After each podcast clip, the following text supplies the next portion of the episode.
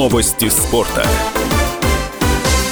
Сборная России по футболу в гостях сыграла в ничью с командой Ирана в товарищеском матче. Встреча, прошедшая в Тегеране в четверг, завершилась со счетом 1-1. Оба мяча в матче были забиты с пенальти. В первом тайме россиян вывел вперед Антон Миранчук, а в начале второй половины игры счет сравнял Мехди Тареми. На 87-й минуте на поле вышел 22-летний полузащитник московского «Спартака» Данил Пурцев, для которого этот матч стал дебютным за сборную России. Команда Валерия Карпина в следующем товарищеском матче встретится со сборной Ирака 26 марта в Санкт-Петербурге. Петербурге.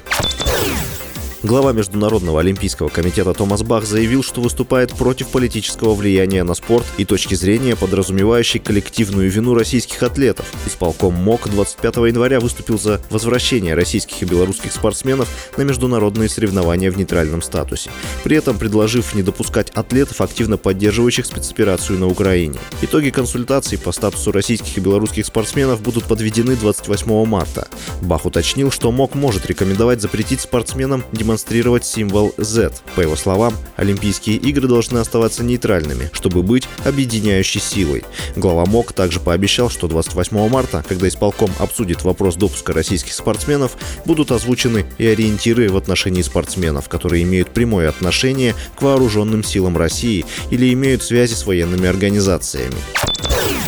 Клуб Национальной хоккейной лиги Чикаго Блэк Хокс отказался от формы с ЛГБТ-символикой из-за играющих за команду россиян. Об этом пишет спортивный портал The Athletic. Спортсмены отказались надевать свитеры с изображением радуги на разминке перед матчем регулярного чемпионата против Ванкувер Кеннекс. Это решение было принято службой безопасности Чикаго из-за опасений, что у российских хоккеистов могут появиться проблемы на родине из-за закона о запрете пропаганды ЛГБТ, который был принят в декабре 2022 года. В команде Чикаго Чикаго играют трое россиян. Вратарь Антон Худобин, защитник Никита Зайцев и форвард Павел Гоголев. С вами был Василий Воронин. Больше спортивных новостей читайте на сайте sportkp.ru Новости спорта.